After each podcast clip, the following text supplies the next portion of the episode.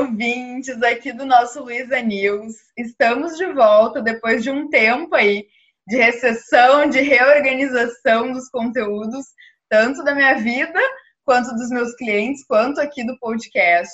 Mas hoje voltamos e voltamos em grande estilo com o nosso quadro de entrevistas com ninguém menos que Beatriz Rossato. Maravilhosa, quem ainda não conhece o conteúdo dessa diva, corre já para o Instagram, porque ela fala sobre saúde mental e equilíbrio para criadores de conteúdo. E hoje todo mundo aí tá nessa onda de produzir conteúdo, de querer divulgar o seu negócio nas redes sociais, mas e daí? Como encontrar equilíbrio dentro de todo essa, esse mundo aí vasto de informação para todos os lados? Como é que a gente faz para não pirar, literalmente? Então a Bea ela é, foi minha mentorada, é uma pessoa que eu considero uma grande amiga, que eu tenho muito orgulho e que eu adoro acompanhar nas redes sociais. Volta e meia aparece um postzinho lá dela que eu fico assim, ai meu Deus, enche o coração de amor. então, Bia, vem pra cá, te apresenta. Seja muito bem-vinda. Muito obrigada, Lu. É uma honra tu, né, falar de mim desse jeito. Imagina, foi a pessoa que me deu mentoria, que fez eu estar onde eu estou. Tem até uma curiosidade que quando eu fiz mentoria com a Lu, meu conteúdo era de viagem, mas veio a quarentena, fez uma revolução na minha cabeça e eu vi que realmente eu tinha que falar sobre saúde mental para criadores de conteúdo. Justamente por eu fazer uma faculdade de psicologia, vou me formar no ano que vem, e por eu ter trabalhado nesse universo de criadores de conteúdo. Eu fui sócia de uma empresa por dois anos, um canal do YouTube, que chegou a ter cerca de 90 mil seguidores aqui da minha cidade, onde a gente produzia conteúdo voltado para comédia. Então eu já fui atriz, eu já atendi, eu já fui roteirista, eu já fui um pouco de tudo, que é o que os creators fazem hoje em dia, né? Eles não são uma coisa só, eles se viram em vários. Então eu vivi na pele tudo isso, né? Então eu sei exatamente a pressão, a ansiedade, a frustração que os criadores de conteúdo lidam nesse meio da internet. E foi por esse motivo, com a minha expertise que eu tenho na psicologia, que eu pensei, não, eu vou unir esses dois universos e falar sobre isso na internet. E está sendo cada vez mais legal, porque estou vendo a necessidade de falar sobre esse tema, vendo a importância disso e quantas pessoas estão realmente se conectando comigo. Então está sendo muito gratificante estar fazendo esse conteúdo. Perfeito. Foi inclusive é um dos temas que mais ficou em voga aí nessas últimas é, meses, né, com toda essa questão da pandemia. A saúde mental de todo mundo, né, Bia, ficou prejudicada aí. E acho que as redes sociais, ao mesmo tempo que elas foram um certo refúgio para que a gente se mantenha em contato com os nossos amigos e familiares, também dá muita ansiedade às vezes, né? A gente começa a se comparar com a vida do vizinho.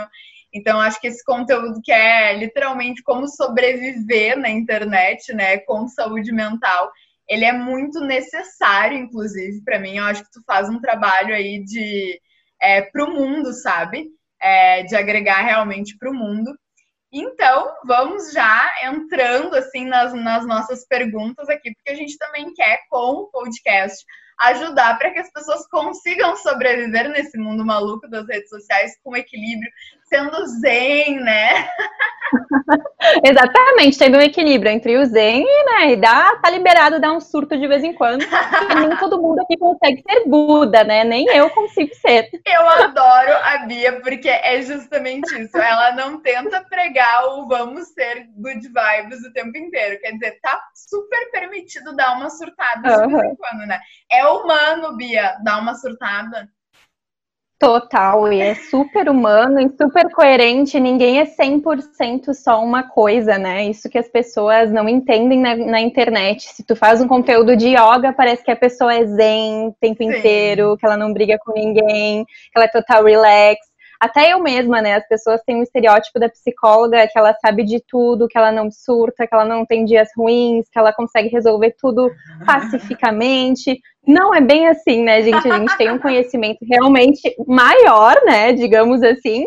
Mas a gente também dá os nossos surtos, não é todo dia que a gente tá bem, não é todo dia que a gente vai meditar, que a gente vai falar coisas certas, a gente também erra, sabe?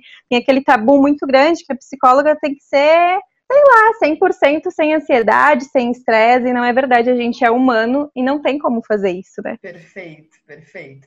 E por que que tu acha, assim, Bia, que a gente é, desenvolveu, parece, essa obrigação por estar sempre bem nas redes sociais, né? Por mostrar só o lado bom da vida. E o que que essa cobrança acaba causando aí nas pessoas? Exato. Será que a gente tem mesmo essa obrigação? Ou será que a gente só está seguindo e repetindo padrões que a gente observa na internet? Esse é um questionamento que eu faço, sabe? Até tem o, Bauman, né? Ele fala da expressão erosão do anonimato. Até comentei um dia no IGTV que eu fiz. Ele explica que as pessoas elas estão perdendo a individualidade e a personalidade apenas para se encaixar em determinados grupos, sabe? Então, Sim. por exemplo, eu estou no Instagram, eu preciso mostrar que eu estou bem para o meu público, eu preciso ser aquilo o tempo inteiro. E ninguém é 100% só uma coisa, como eu falei anteriormente, sabe? Uhum. Um exemplo que a gente pode dar, eu não sou a Beatriz do trabalho, a mesma Beatriz que eu sou em casa. E acredito que a maioria das pessoas também não são. Com Ou a Beatriz do trabalho, a Beatriz da balada. Eu tenho uma certa conduta conforme o ambiente que eu tô. Uhum. Então, no Instagram, tu mesmo decide o que tu vai compartilhar lá dentro, né? Então, tem dias que, que eu quero ver que as pessoas me enxerguem de certo modo, animada, extrovertida, eu vou passar isso para as pessoas. Se eu não gosto de passar uma certa negatividade, ah, eu sou aquela pessoa que não gosta de compartilhar os problemas, ela não vai. Agora já vai ter aquela pessoa que gosta de falar, tipo, olha, gente, eu não tô num dia bom. Ele compartilha com aquilo, né? Uhum. Mas tem pessoas mais reservadas. Então vai muito do que tu vai querer transmitir pro público, né? E sempre tendo aquela noção de tudo que tu vai expor vai gerar uma opinião para os outros. Então, se tu não quer opinião alheia, é melhor tu não expor, porque todo mundo se acha no direito de opinar, já que tu expôs aquilo para o mundo. Então, né, eu posso falar sobre aquilo. Ah, eu não queria que fulano falasse sobre mim. Então, não posta, então se reserva mais, né? As pessoas não pensam muito nisso, mas a gente tem que pensar.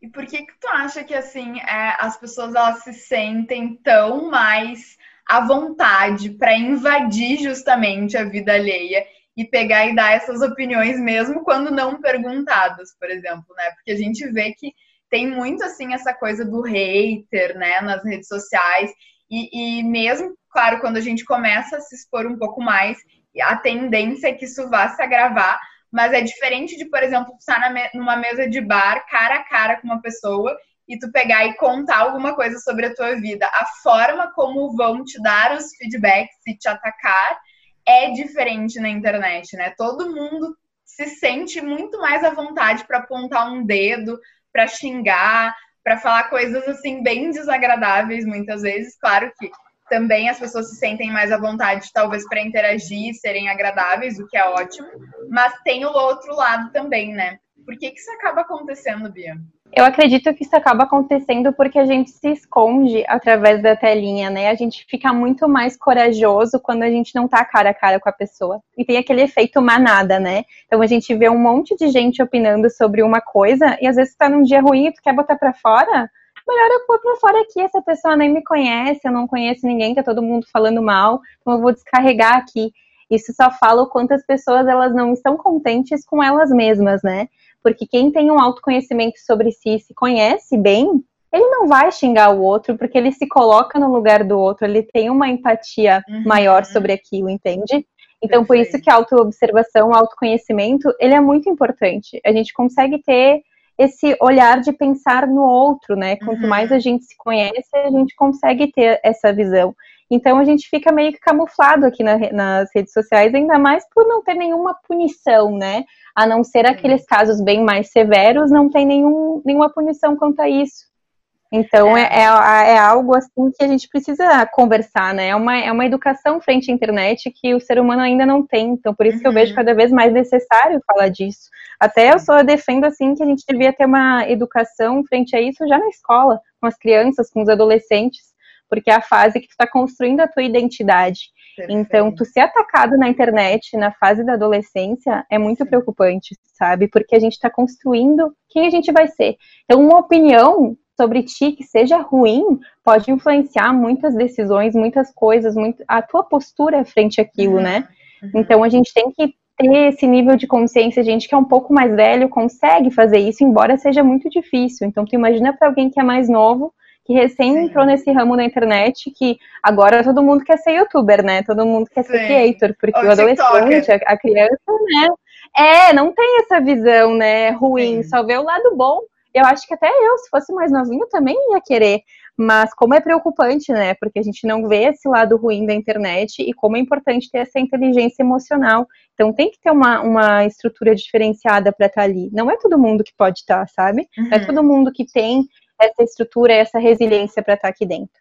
Pois é, uma das coisas que, que assim eu vejo é que na adolescência o bullying já é uma realidade. Eu vivi, vivi bullying, né? Fizeram comigo. É uma coisa assim, meio comportamento adolescente. Mas tu acha que tem uhum. uma, uma gravidade maior ou uma, digamos assim, um volume maior de ofensas quando envolve redes sociais, Bia?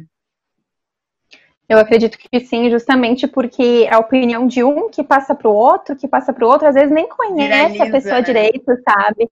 Uhum. Viraliza muito. Eu até tenho, eu usei um exemplo esses dias para falar de cancelamento da, da, vida real, como a gente cancela as pessoas na vida real, por exemplo, vai dizer que quem nunca, né? Até vou, vou falar de mim mesma, assim, que uma amiga falou de ti, falou assim para ti, por exemplo, ai, tu conhece a fulana? Daí eu digo, ai, não, não conheço, porque ai, é melhor tu nem conhecer ela, tu sabe o que, que ela fez para mim em tal dia, ou uhum. fez pra tal pessoa, tipo, fala da pessoa, eu nem conheço ela, mas eu crio uma imagem ruim dela pelo Sim. que falaram dela para mim. Então a gente já fica com aquela impressão ruim e nem se aproxima da pessoa. E uhum. depois pode passar um tempo, tu conhece ela e tu vê que não era nada daquilo que te falaram. Então a gente cancela as pessoas assim.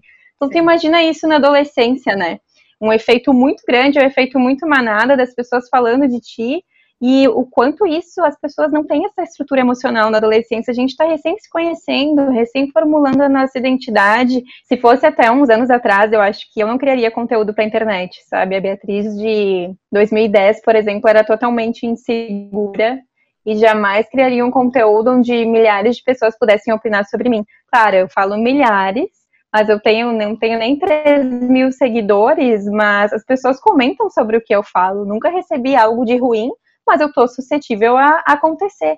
Mas hoje eu já me sinto bem mais preparada para receber esse tipo de comentário, sabe? Não é algo que vai me machucar assim a ponto de. É que existem comentários e comentários, né? Se a pessoa falar um comentário muito ruim de mim, talvez eu não vá me identificar porque eu tô muito segura do que eu tô passando ali, sabe? Então aquilo uhum. não vai. Tipo, eu vou ficar mal na hora, não tem como tu não ficar, mas aquilo vai passar a Beatriz de 2010 talvez ficaria remoendo aquilo e se questionando sobre tudo que ela, todo o trabalho que ela fez Sim. até agora, sabe? Sim. Então isso é muito delicado. Então tu tem que realmente perceber e observar se tu tem essa estrutura para estar aqui dentro da internet, né? Eu sou da opinião que o que mais falta é autoconhecimento para as pessoas. Será que todo mundo tem esse conhecimento para estar aqui dentro, para não se abalar tanto? Uhum. Porque eu acho que é o que acontece, né?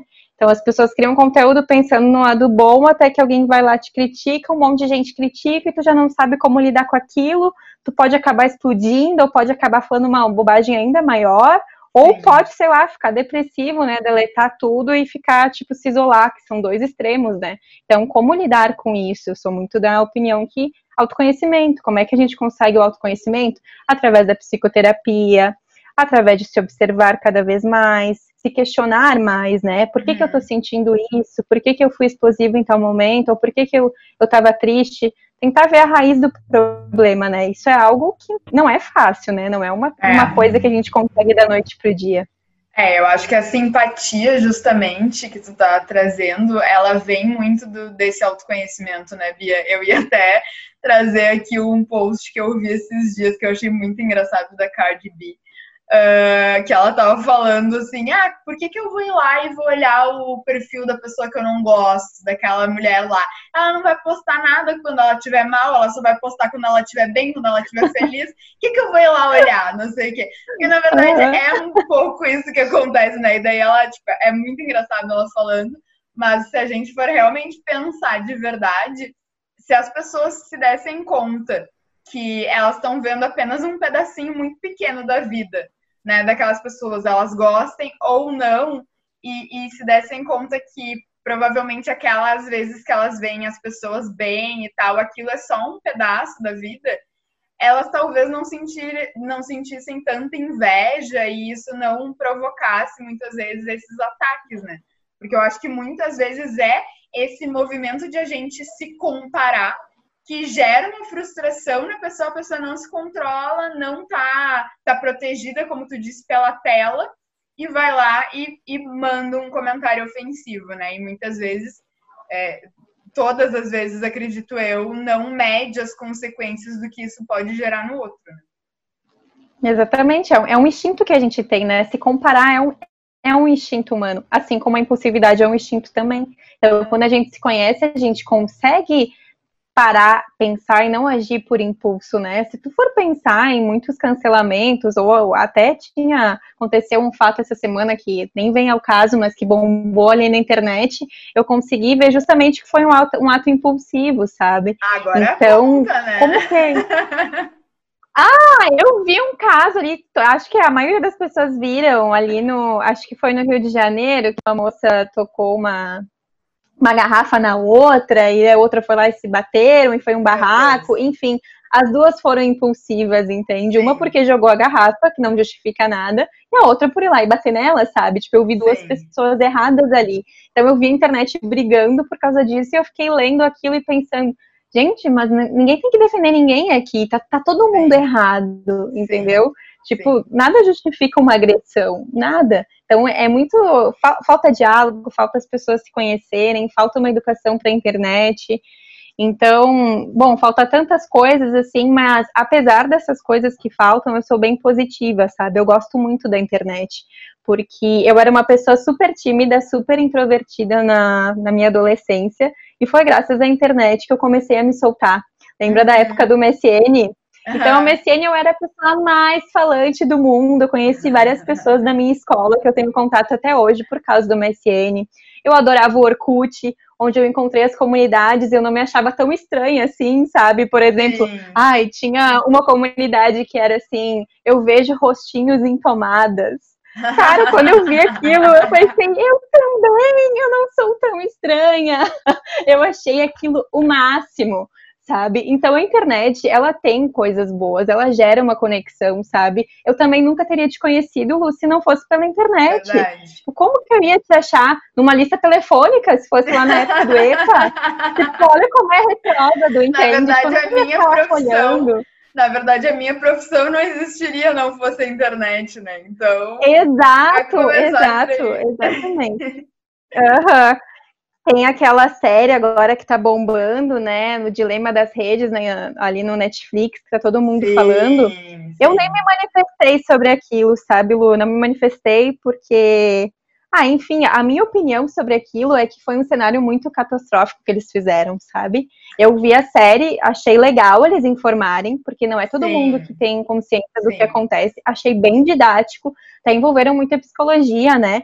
Ali do reforço positivo, reforço negativo que eles fazem com a gente, achei uhum. interessantíssimo. Mas quando acabou a série, eu pensei, nossa, vocês não me deram nenhuma esperança, uma coisa Sim. boa. Eu achei assim, tipo, quase que um recado, delete suas redes, vamos todos morrer. Uma coisa Sim, catastrófica. Um pouco assim. Não, eu tivesse. Ah, achei muito, assim, eu não, não, não gostei muito por causa desse, dessa parte, sabe? Porque Sim. realmente, deletar suas redes sociais e ficar ausente, isso é algo muito inviável agora no século XXI, sabe? E eu acho tu não vai conseguir é... ter o seu trabalho. Tu, tu, no caso, tu tá, de tu fazer isso, tu tá tratando o sintoma, sabe? Tu não tá tratando o problema. Uhum. Para mim é muito Exatamente. isso. É muito, tem muito. É, vamos falar agora, tipo assim, é, com, com analogias, né? Justamente para as pessoas entenderem. Mas eu vejo que tem muita gente que às vezes se preocupa muito mais com o sintoma e fica tratando o sintoma por anos quando não entende qual que é a raiz do problema, que eu acho que está muito mais ligada a todas essas questões que tu está trazendo aqui. As pessoas precisam, na verdade, aprender a lidar com essas ferramentas de uma forma salutar. Né? Então, eu também eu li recentemente um livro, não sei se tu já leu, é Minimalismo Digital. Já leu? Sim, sim, então, conheço. Uhum. Ele, ele traz algumas coisas que eu achei meio too much também, que eu olhei para aquilo e disse, eu não consigo fazer isso. Mas adaptando, até porque trabalho, né, com isso, se eu, se eu deletar minhas redes, eu não vou mais ter referencial Sim. nenhum, enfim. Exatamente. Os clientes vêm pelas minhas redes, então tudo isso. Mas algumas coisas eu comecei a melhorar e conseguir uh, eu também lidar de uma forma mais salutar. Então, por exemplo, nos finais de semana eu fico mais off, eu me obrigava muito a postar a minha vida, assim, mesmo às vezes não estando uh, muito afim de mostrar certos momentos. Eu pensava, não, mas eu tenho que postar, senão o algoritmo vai me derrubar, eu não vou mais ser mostrada, nanana. E aí fica, fica aquela ansiedade, sabe? Ah, mas o que eu vou postar hoje e tal? Então, isso melhorou. Desligar um pouco também o celular antes de dormir, ler um livro. Eu vi que tu postou ontem, eu acho isso. Uhum. É algo que é isso, é muito uhum. bom. Porque senão a tua cabeça fica fu funcionando de uma maneira assim que eu não sei explicar. Tu sonha um monte de bobagem, fica um sono agitado, né? Não é, é verdade. Não é muito bom. Uhum. Isso tem a ver com o que tu tá fazendo de mindfulness? Sim, tem tudo a ver, Lu, tem tudo a ver. Eu estou fazendo esse curso justamente porque eu acreditei que ele pudesse agregar no que eu estou estudando, né? Eu sou adepta ao slow content. Eu acho que ele é muito importante para diminuir essa ansiedade, né? As pessoas são muito assim, 8 ou 80.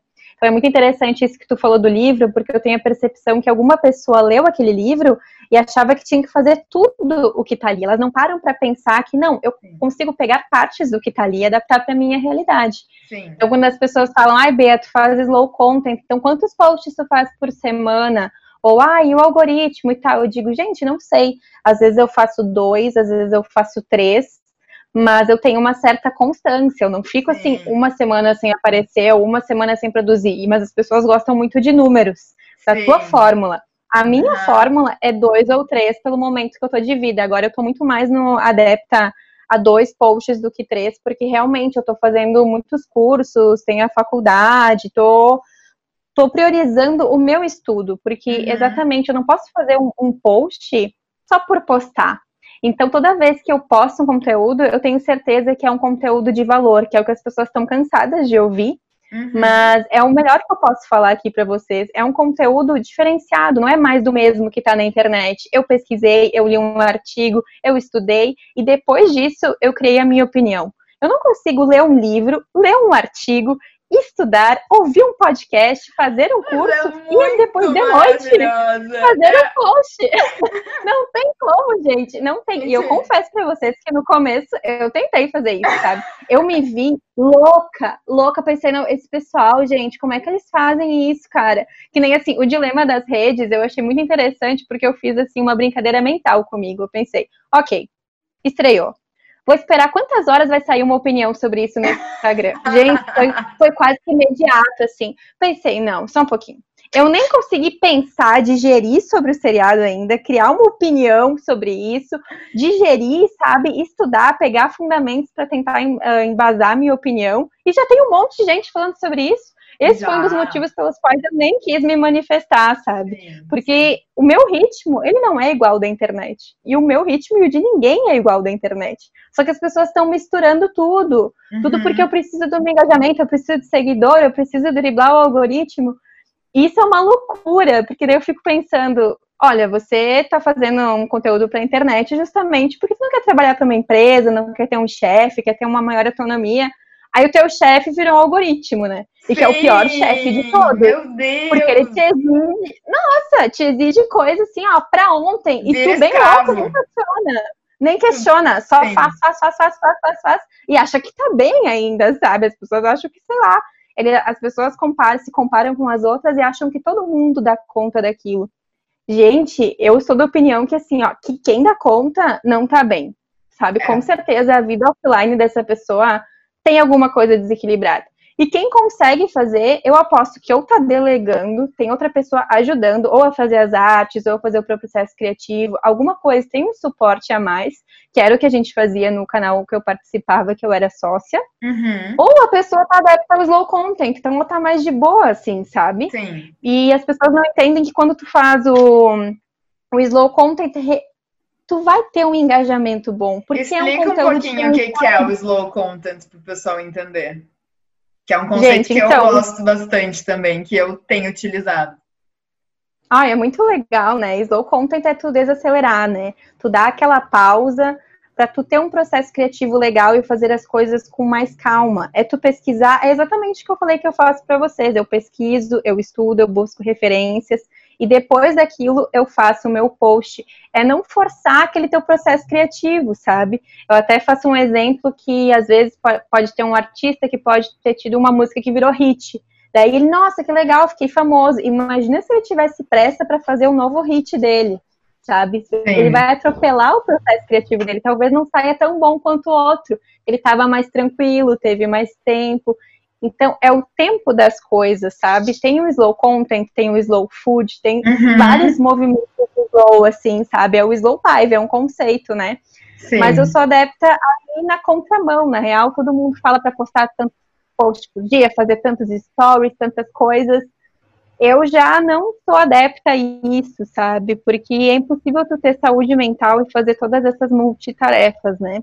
Porque são muito, muitas tarefas e talvez tu não consiga fazer elas com maestria da mesma forma que se tu fizesse elas mais devagar, respeitando o teu uhum. limite, fazendo de pausa, porque às vezes no teu momento de pausa tu vai perceber uma coisa que talvez estava muito na tua cara, sabe? Tipo, nossa, como eu não enxerguei isso, era tão óbvio. E só que a tua mente não consegue enxergar quando ela tá muito carregada, Acelerada. Então, Sim. Total, então foi um, algo que eu adaptei para mim que fez mais sentido justamente pelo meu conteúdo realmente precisar de estudos, né? Uhum. Precisar de um, de uma maior referência, de eu ler livros, ler coisas assim, porque é um conteúdo mais profundo. Então eu não tenho como fazer da noite pro dia, sabe? Uhum. No começo eu vi assim, correndo contra o tempo, daí eu não, só um pouquinho, isso tá errado. Então uhum. eu fui uhum. atrás de coisas que pudessem melhorar isso. E o mindfulness, né, voltando para a tua pergunta inicial, é a atenção plena. É tu ter atenção na tarefa que tu tá fazendo, é tu não tá lendo um texto aqui e pensando, meu Deus, eu tinha que estar tá fazendo post das 21 horas. Meu Deus, eu não podia estar tá lendo isso aqui. Embora seja um conteúdo para o teu Instagram, tu vai começar Sim. a se culpar para aquilo que não está naquele momento. Então ele diz para te ter uma atenção mais plena, uma atenção mais focada. Ele fala uhum. muito que a gente vive no piloto automático. E a gente vive no piloto automático, realmente. A gente faz coisas sem pensar. Gente, olha, quando toca o WhatsApp, por exemplo, tu já pega teu celular automaticamente. Tu não uhum. pensa que, não, eu não falo fazendo isso, pois estou fazendo outra tarefa. Uhum. Então, tenho que ter uma atenção maior sobre isso. As pessoas já pensam que mindfulness é tu virar Buda. e não é. Eu tô bem longe de virar Buda, gente, mas ele tem técnicas de meditação de um minuto, cinco minutos, e tem essas técnicas informais de tu ter atenção plena, que é as que eu tô fazendo no momento. Então ajuda tu reduzir tua ansiedade. É muito, muito, muito interessante. É um conteúdo que eu quero abordar mais no meu Instagram. No uhum. momento não estou abordando porque eu estou ainda aprendendo. Uhum. Mas eu acho coisas assim, técnicas assim, podem ajudar muito criadores de conteúdo, porque eles são realmente muito ansiosos, muito pressionados por um meio que exige a gente produzir o tempo inteiro. E eu sou da opinião de aquele, quase aquela coisa anti-herói, sabe? Vamos na contramão disso. Uhum. Todo mundo falando pra produzir, fazer mil coisas. Não, gente, vamos aqui, ó, na fila do sou do contra. É tipo isso, sabe? Mas sabe eu que eu não acho, na verdade, Bia, que seja a fila do contra, assim, eu vejo muito mais como a gente parar de tentar forçar situações que não são naturais sabe? É Exato. tipo, é, é, em vez de eu tentar ser Buda, né? Eu aceitar que é normal eu ter altos e baixos na minha vida e parar de me comparar com a vida dos outros no Instagram. Em vez de eu tentar produzir de uma maneira sobre-humana, eu aceitar que sou humana e que tem um processo natural né, com um tempo é, que, que aquilo vai levar e vai demandar para que eu consiga ter equilíbrio em todos os âmbitos da minha vida, porque é muito isso que tu falou, assim, teve uma época que, por exemplo, eu comecei a querer produzir não só no Instagram, mas também no LinkedIn, no Twitter. Aí tem o Luiz News aqui, que já tá meio parado por um tempo. Todo mundo eu acho que tem essa fase, né? De tipo, uhum. Preciso estar em todas as redes sociais de uma maneira maravilhosa. E daí, tipo, eu tinha que pensar, eu tenho até hoje meu baú de referências de todas as redes com conteúdo voltado para cada uma delas. Tipo, não era replicar conteúdo, sabe? Era tipo, produzir um conteúdo específico. Perfeito para dar uma pirada. Perfeito, perfeito. Não, eu não cheguei a pirar.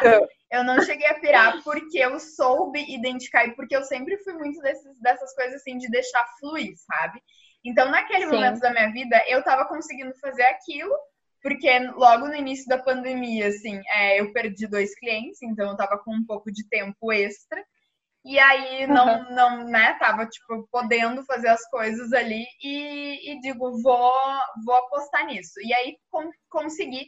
Só que depois de um tempo tu satura, né? É que nem estudar pro vestibular loucamente.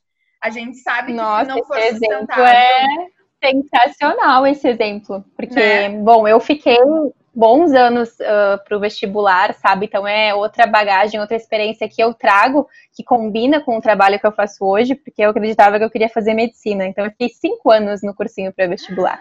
É um tempão, gente. Então, assim, Sim. eu me obriguei a ter disciplina, eu me obriguei a ter calma, a ter paciência, porque é justamente aquilo, é tu estudar, tu se esforçar para algo que vem a longo prazo. O uhum. Instagram é a mesma coisa, é tu te Sim. esforçar, ter disciplina para algo que pode demorar meses, pode demorar um ano, pode demorar mais, depende do teu desempenho, do teu empenho em fazer aquilo, uhum. sabe? O quanto eu tô interessada em me dar bem nisso, e, quanto eu tô focada, quanto eu tô né, motivada. Não é número Entregar valor. É valor. É Exatamente. Eu, assim, tu tava falando, eu tava aqui morrendo de orgulho, né? Querendo bater palminhas. Porque, assim, é, esse eu sou a fada do post, ela é a fada sensata da, da, da saúde mental aí, do equilíbrio. Porque é justamente isso que as pessoas não entendem. Muito, muito recebo essa pergunta. Ah, mas quantos posts eu preciso fazer? Quantos posts eu preciso fazer? E a minha resposta é sempre: à medida que tu conseguir entregar valor em todas as tuas publicações. E eu considero uhum. que isso não é possível de ser feito todos os dias da tua semana, porque tu, tu, tem que ir no supermercado, tem que lavar a louça, tu tem que né, dar uma atenção para tua família, para os teus amigos, ter uma certa vida social, comer, né, não comer na frente do computador produzindo, que eu já fiz isso. Então, uhum, também. Né? Mas é, é isso assim. É, aí eu fiquei esse tempo tentando produzir. E aí, quando eu vi que eu estava chegando no meu ponto de saturação, que é uma coisa que eu identifico, porque eu cheguei no meu ponto de saturação estudando para o vestibular e eu fiquei doente, tipo, tive um desmaio, inclusive, na época. É, eu sempre ficava com virose todo final de ano, tipo, por causa das provas, mas no vestibular eu desmaiei. Aí eu, aquilo para mim foi uma virada de chave para encontrar o meu ponto de equilíbrio de parar de fazer algo, uhum. seja estudar, seja trabalhar. Daí eu comecei a observar e daí eu digo, tá, eu vou ter que cortar o Twitter, eu vou ter que cortar o LinkedIn e fui cortando, cortando, cortando. Agora o próprio Luiza News, né? Tu inclusive me deu esse conselho, porque eu te falei que eu tava ficando sobrecarregada e tu me disse, quem sabe fica de faz de 15 em 15 dias, né? Em vez de fazer toda uhum. semana. Maravilhosa, né, gente? Vai ser psico. Viu, gente? A, até a Lu aqui tem, tem dúvidas Claro! Né? Olha só, até, até, eu tive que dar uma puxada de orelha nela, assim como eu às vezes me dou umas puxadas também. E é normal, gente, a gente não é perfeita, né? Com certeza, com certeza, longe de ser perfeito. Mas, e daí, assim, eu, eu entendi que eu precisava achar um modelo que fosse mais sustentável.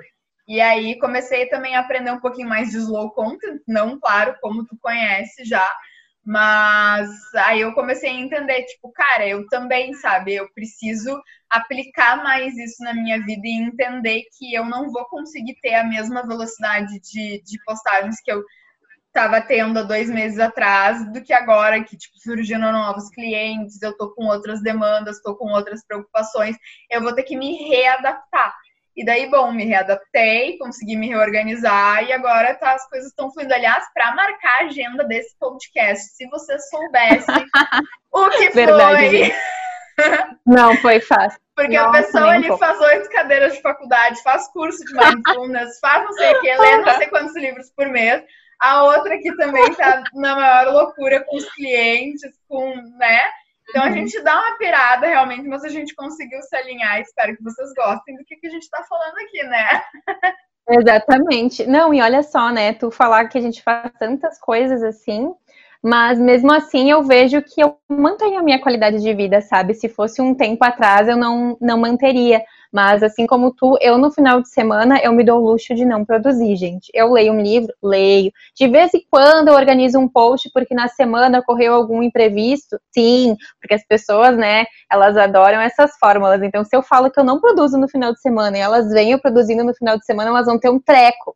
Uhum. Meu Deus, olha o que tu falou, tu falou que tu não fazia isso. Não, gente, é um equilíbrio, né? Às vezes a gente vai precisar fazer esses sacrifícios. Não quer dizer que a gente não pode nunca produzir no final de semana. É uma meta que eu tenho. Então eu me dou muito durante a semana para fazer isso, né? E foi uma escolha de vida que eu fiz, fazer esses cursos, fazer a faculdade, todas essas cadeiras, mas eu respeito o meu tempo ali na internet, porque não é sustentável eu fazer todas essas cadeiras, ler esses livros, produzir um artigo, fazer curso e postar todo dia no Instagram. Sim. Não tem como, gente. É, é, muito, muito, muito inviável. As pessoas se comparam muito com o resultado e não com o processo. Talvez lá na frente, quando eu consiga ter uma constância maior, as pessoas falam: nossa, mas como é que ela consegue fazer isso? Daí eu vou dizer, lembra daquela vez que eu conseguia fazer dois posts por dia, porque tudo que eu estava fazendo, hoje talvez eu tenha um tempo maior, consiga me dedicar mais para isso, né? Sim. Então são fases, são muitas fases, a gente não pode atropelar o, o circuito natural das coisas, sabe? Porque uhum. que nem tu falou do vestibular, o que eu mais via no meu cursinho era a gente queimando a largada. O que, que eu quero dizer com isso? Uhum. Já em fevereiro, março, estudando que nem louca Tipo, meu Deus, hoje, meu Deus, eu comecei a estudar às 8, parei às 10 da noite. eu pensava, nossa, legal. Eu penso, imagina sair em dezembro, vai estar tá acabada, né? Porque Sim. a energia que ela vai precisar depois para a prova, ela não vai ter. E isso é uhum. é igual a competição, assim, de Olimpíadas, né? coisas assim. Imagina Claro, imagina a pessoa dar tudo de si no início, lá no começo dos treinos. Quando ela chegar para o dia mais importante da vida dela, ela não vai ter energia, vai estar esgotada. Sim. Então a gente tem que dar um pouquinho por dia, passos curtos, mas não tão longos assim, tão rápidos como a gente quer. As pessoas perderam essa percepção de que a gente precisa focar no processo e não no resultado. E mindfulness fala muito disso, que a gente está no automático só focando no resultado. E tá tudo errado, gente. Tá Sim. Muito errado isso e a gente tem que ter uma maior consciência sobre isso. Nossa, perfeito. Inclusive, às vezes, agora tu falando assim, sabe, Bia?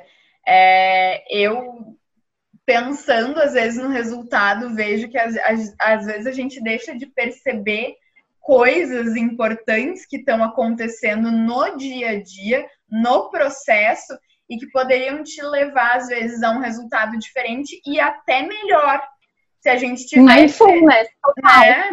Se a gente tivesse tido a, a, a, a capacidade de perceber que aquilo ali estava acontecendo, que aqueles caminhos estavam te levando para um outro lugar, né? Que foi exatamente o que, o que aconteceu comigo. Eu tinha lá o resultado, juíza ou procuradora federal. Esse era o meu resultado.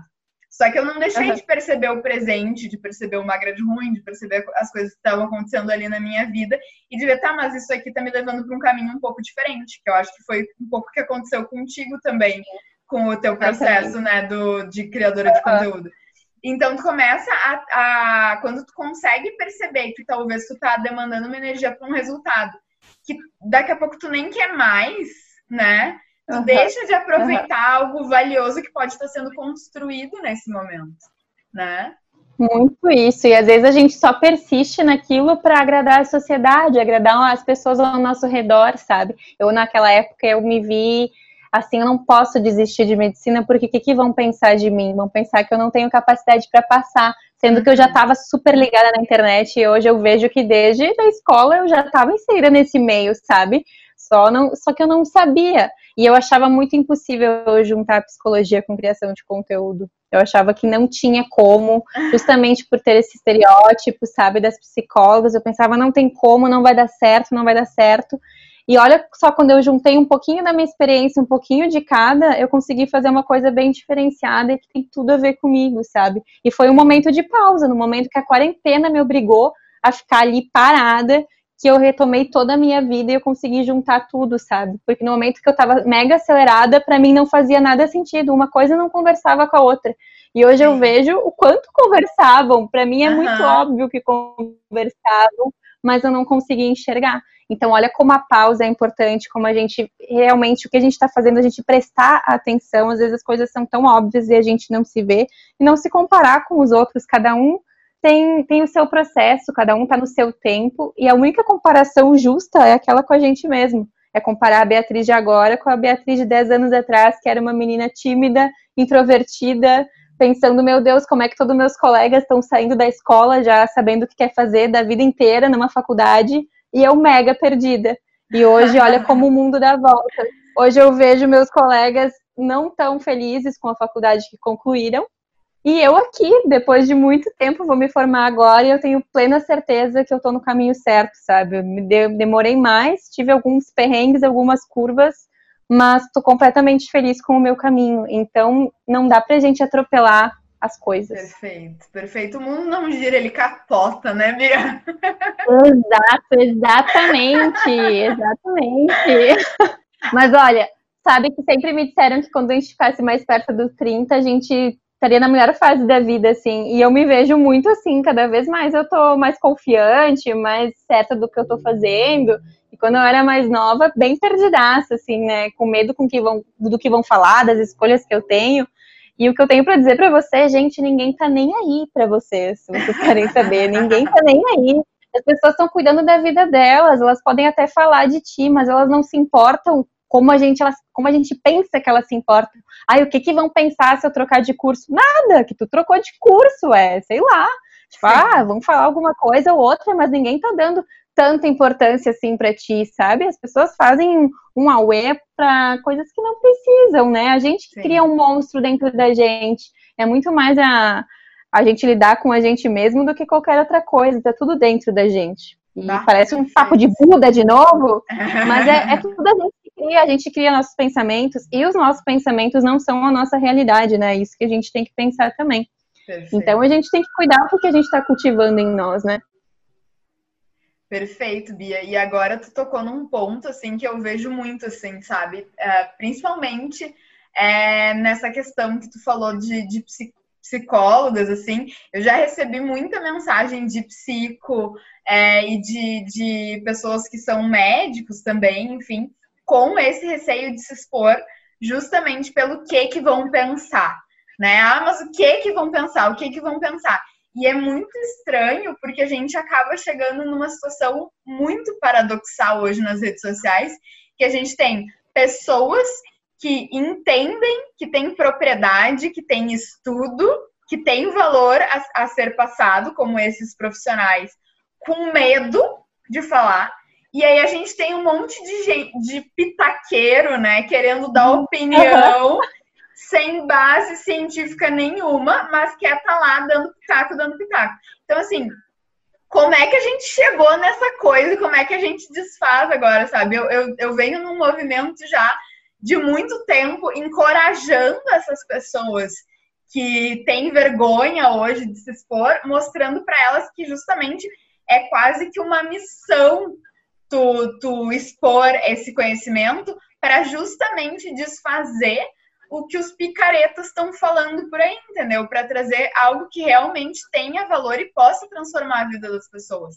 Mas ainda é algo que a gente vê que está muito complicado, né? Inclusive, às vezes, é, a gente vê é, que existe uma pressão sobre esses influenciadores que às vezes não têm uma, uma formação específica em alguma área da vida, seja ciência, seja política, seja qualquer coisa para dar uma opinião e a galera pressiona, né? E aí essa galera fica, o influenciador fica nesse limbo, eu opino, eu falo sobre isso ou eu não falo. Então assim, é uma grande loucura. Como é que tu vê todo esse paradoxo? Como é que a gente pode chegar numa, numa relação mais saudável com todas essas questões? Nossa, isso é um assunto que dava, pano para manga, né? Dava assim um podcast só disso.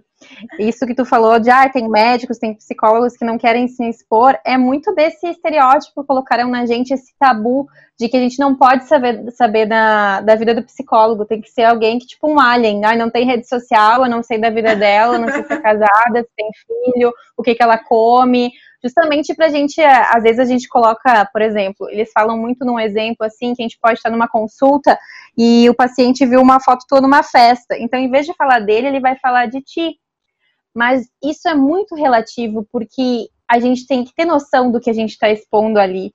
Eu, eu sempre procuro expor coisas que têm a ver com o meu trabalho, que vão gerar uma conexão. Então, eu sou muito da opinião que eu não quero ser uma pessoa distante do meu paciente, eu quero gerar uma conexão com ele, que ele sinta uma afinidade comigo, que ele goste de estar ali, que ele pense, nossa, a Beatriz não é aquela pessoa perfeita, né? Tipo, ela também tem dias ruins, ela vai me entender, sabe? Que ele sinta uma afinidade, porque internet é total conexão sabe? Então eu não tenho por que me afastar tanto. E muitos professores, isso vem desde a faculdade, são contra isso. Então, de novo, a Beatriz indo contra, né? Mas eu acredito nisso, nessa, nessa parte da internet mais humanizada, numa. Exato, numa profissão mais humanizada, porque é legal isso, né? Eu, eu, acho, eu acho muito bacana. Então, realmente, tu tem que cuidar. E se um dia vir acontecer da, do paciente te questionar e começar a falar mais sobre ti, a gente corta sutilmente, mas a gente consegue cortar e falar, não, fulano, né? A gente veio aqui para falar sobre, sobre, ti, realmente, eu postei sobre isso e tal. Mas eu acho que é muito, seria muito difícil acontecer isso comigo, porque se ele falasse de algum post meu, seria porque ele, se identificou. Então ele vai trazer aquele tema à tona. Pode ser sobre comparação, pode ser sobre ansiedade, não sei, tem uhum. N motivos para isso. E o que tu falou sobre as pessoas são pressionadas a dar uma opinião sobre tudo, isso é uma loucura, ninguém tem, ninguém tem opinião sobre tudo. Tem coisas que eu não consigo opinar, eu não tenho todo esse conhecimento do mundo. Voltamos de novo àquela obrigação da gente entender de, de tudo. Gente, não tenho como. Tipo, tem áreas que eu não vou me meter. Por exemplo, quando as pessoas falam sobre suicídio, é uma área que eu não me meto. É da psicologia, mas eu não tenho tanto conhecimento para falar sobre isso. Então, eu não vou falar, mas eu posso indicar alguém que tem conhecimento sobre. Agora, na internet, as pessoas, justamente o que tu falou, né? As pessoas adoram dar opinião sobre tudo. E a gente não tem que ter opinião sobre tudo porque a gente não sabe. A gente não sabe. A gente se foca em alguma coisa e a gente procura se aperfeiçoar nela. Às vezes as pessoas me pedem algumas coisas em lives ou me mandam um direct que eu falo, eu não sei, mas eu sei essa pessoa que pode esclarecer essa dúvida para ti. E não é vergonha nenhuma. Vergonha é tu falar uma coisa que tu nem sabe se tá certa e isso pode impactar a vida de alguém, sabe? É uma pessoa que tá ali do outro lado, tem que ser responsável por aquilo. Então, a gente tem que pensar sobre isso. A gente não pode opinar sobre tudo, ninguém sabe sobre tudo o tempo inteiro. Perfeito. É, eu, eu esses tempos me, me mandaram, assim, porque no, na, com frequência, assim, me mandam temas. Ah, olha que legal, podia falar sobre isso e tal. E realmente, várias vezes eu, inclusive, utilizo essas sugestões para abordar, mas às vezes não tem relação, ou às vezes é só uma fofoca, ou uma situação assim, sabe, que, que não tem uhum. tanta relação. Só se eu quisesse gerar polêmica, literalmente, assim. Sim. E daí eu, eu já caí várias vezes nessa coisa assim, ah, mas vai ficar chato se eu não falar ou não e tal. E é justamente isso. Eu tava conversando com um amigo meu e ele me falou assim: tu não é obrigada a dar opinião e falar sobre tudo que acontece na internet, sabe? E eu acho que assim, às vezes falta para as pessoas. A, a gente vê assim muita gente ainda sem coragem de começar a produzir e outros assim falando tudo que vem à mente sem filtro nenhum, né? Então é, é justamente precisamos encontrar esse equilíbrio, né, Bia? Exatamente. E voltamos àquela, àquele ponto de às vezes a gente nem consegue emitir uma opinião. Saiu uma coisa que eu preciso talvez estudar mais. Se eu quero realmente opinar sobre aquilo, eu não consigo dar opinião no mesmo tempo que sai uma notícia na internet. O nosso tempo é diferente da internet. Eu não consigo pensar, raciocinar, digerir, procurar referências, procurar autores para conseguir formular minha opinião. A gente demora para fazer isso, sabe? As pessoas, Sim. nossa, elas exigem que tu faça. Ai, fala disso aqui, eu quero saber o que, que tu pensa sobre isso. Nem eu sei o que eu tô pensando sobre isso, deixa eu raciocinar, entendeu? tipo, e se realmente se fizer sentido tu opinar sobre aquilo, tu faz. Se não fizer, não faz, o Instagram é teu, entendeu? Que nem eu brinquei contigo um dia, o Instagram é teu, é as tuas regras, tu faz o que tu quiser. As pessoas não mandam nele. Se elas querem fazer, tipo, alguma coisa, elas que façam o delas, sabe? As pessoas, elas se sentem no direito de pedir coisas para ti, exigir da noite pro dia, elas esquecem de todo o processo que aquilo exige, sabe? A gente não vai fazer. Ou, por exemplo, ai, eu posto sobre psicologia aqui, eu não posso postar um dia o meu look do dia Claro que eu posso, eu não sou a Beatriz psicóloga 100% do meu tempo. Eu sou a Beatriz que adora me vestir bem, sou a Beatriz que adora ir pra praia, vai ter foto de praia sim, sabe? Sim. Então eu não sou 100% só uma coisa o tempo inteiro. As pessoas às vezes me seguem porque elas querem ver só coisa de psicologia. Não vai ter, vai ter um pouco da minha vida também, sim, sabe? Sim, é, um, é um equilíbrio. Perfeito, maravilhoso. Qual que tu acha assim que seria a dica assim que tu queria deixar na mente das pessoas para que elas comecem a ter uma relação um pouco mais saudável com as redes sociais? O que, que tu dirias? Eu diria para elas começarem a se auto-observar. Será que a produção de conteúdo delas está sacrificando alguma coisa do mundo offline delas? Então, até que ponto isso vale a pena? E a gente se motivar o tempo inteiro, se tu realmente acredita no teu projeto. Porque anteriormente eu fazia conteúdo para viagem e aquilo eu gostava muito, eu ainda gosto muito de viajar, mas aquilo não me preenchia. Hoje, o que eu faço me preenche 100%, então eu me motivo diariamente. Tem dias que eu tô cansada? Tem. Então eu não posto, mas eu continuo estudando. Eu tô no offline, eu tô agindo, eu não tô parada. Uhum. Não é porque eu não tô postando, não tô mostrando o meu processo, que não existe um processo aqui. Então a gente tem que persistir. Não vai ser fácil, não vai ser tranquilo, vai ser doído, vai doer, vai, vai doer, mas persiste, é, é o que tu quer, porque nenhum caminho é, é tão fácil quanto a gente acha que é. Então, a minha dica é seja autêntico, confie em si e se conheça o suficiente. E se puder, faça terapia. Óbvio, porque isso vai facilitar muito, vai ajudar muito no teu processo de autoconhecimento. Mas se não puder, procure observar o seu dia a dia, a sua rotina e se tu tá te cuidando o suficiente. Perfeito, perfeito. E tem algum livro, alguma série, algum podcast, alguma coisa assim que tu indicaria para as pessoas também poderem se aprofundar mais nessas questões? Ah, gente, eu adoro a Brené Brown, né? Eu adoro ela, eu adoro todos os livros dela. Eu sei que várias pessoas já indicaram, até estava pensando nesses dias, ah, a gente tem que indicar um outro, né? Mas é que esse é muito maravilhoso para quem cria conteúdo na internet, porque ela fala de tudo isso que a gente falou, mas de um jeito diferenciado, assim, né? Não é tão pesado e fácil de questionar sobre várias coisas.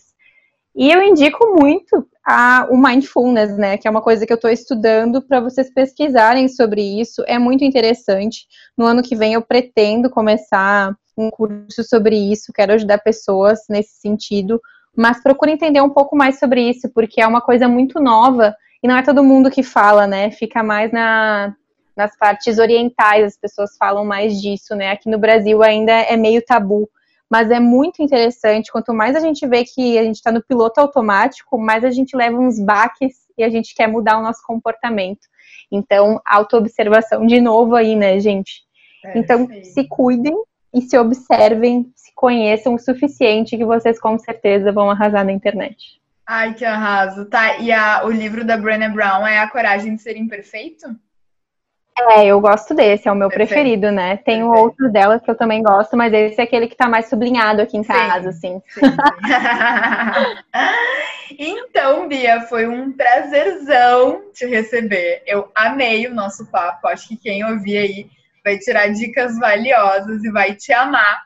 Porque é impossível, né, gente? Uma, uma psico que desfaz todo aquele estereótipo da Buda sensata, né? Sensata ela é, mas ela ela também tem os seus momentos, né, Bia? Uhum, total, total. Tem que me conhecer pessoalmente para ver a palhaça que sou, né, Lu? É, ela é maravilhosa. Foi, foi uma pessoa assim que eu, que eu gosto de levar para a vida. Então foi um super papo. Eu amei te receber. Deixa o teu arroba para as pessoas já te seguirem lá, Bia. Por favor. Meu arroba é Beatriz com Z, Rossato, com dois S e um T. Então, esse foi o nosso quadro de entrevistas com Beatriz Rossato. Ficamos por aqui e até a próxima. Um beijo!